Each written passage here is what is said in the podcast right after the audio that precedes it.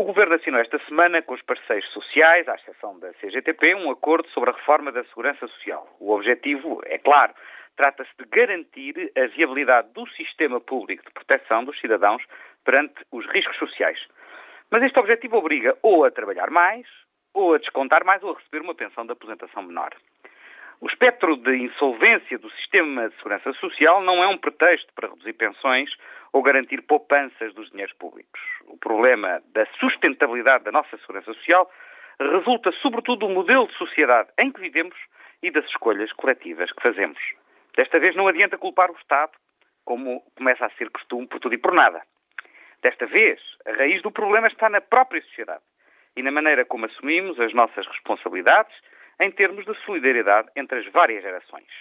A ironia é que um facto positivo, o aumento da esperança de vida, quando colocado ao lado um facto negativo, que é a quebra do número de filhos que cada casal tem, produz um resultado preocupante. Leva a que os contribuintes para o sistema, os trabalhadores ativos, sejam menos e que os beneficiários, os reformados, sejam cada vez mais.